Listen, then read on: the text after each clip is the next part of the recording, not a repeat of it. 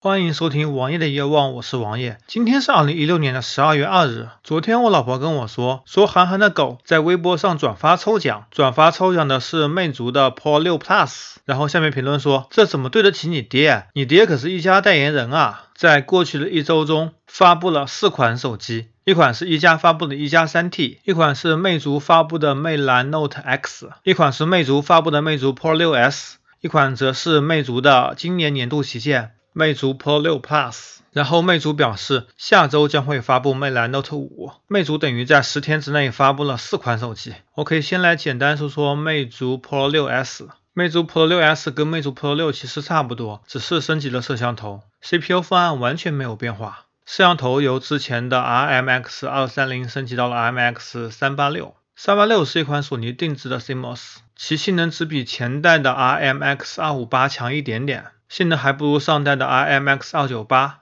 或者说二九八的马甲版三九八和今年新发布的旗舰三七八，加上那狗屎的联发科 X 二五，这基本就是个垃圾，千元机我都嫌贵。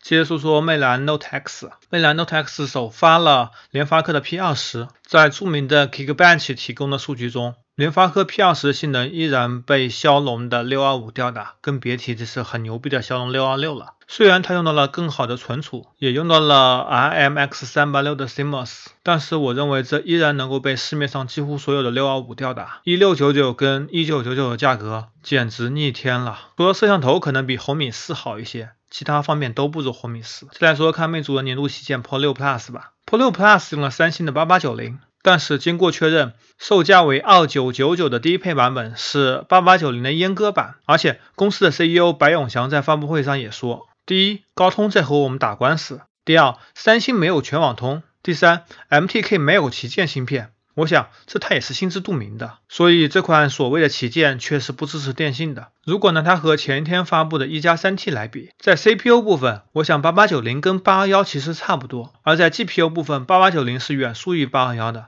你说好，没关系，我不玩游戏，OK，这也没有关系，我们就不看 GPU 了。网络芯片和基带，三星自己都不行。在基带方面，我想世界上没有企业能够比得过高通。而在摄像头上，虽然是上代的 IMX 二九八，但是一加三 T 在发布之前，一加三已然是国内拍照最好的手机，没有之一。一加三 T 虽然也用了一加三的方案，但是我想拍照水平碾压魅族所有手机都还是没有任何问题的。然后一加三 T 还用到了六 G 的 RAM。但是魅族只有四 GB，这么说吧，把魅族 Pro 6 Plus 和一加的三 T 放在一起，就相当于郭敬明跟姚明、小明和大明放在一起一样，几乎所有部分都碾压。但是你在远处，你可以清楚的表明，郭敬明可能还是比姚明长得帅那么一点点的。这就是说，毕竟他用到了三星提供的两 K Super AMOLED，这也是他唯一的优点。魅族在一年发布了这么多新手机之后。后期的升级维护都不能得到保障，而且机海战术加上垃圾的方案，已经让他陷入了困境。魅族已经从三年前一个有逼格的公司，变成了现在一个垃圾的一无是处的公司。相反，我们看看一加，一加虽然是 OPPO 的子公司，虽然在国内很低调，但是它却是在认认真真的做产品。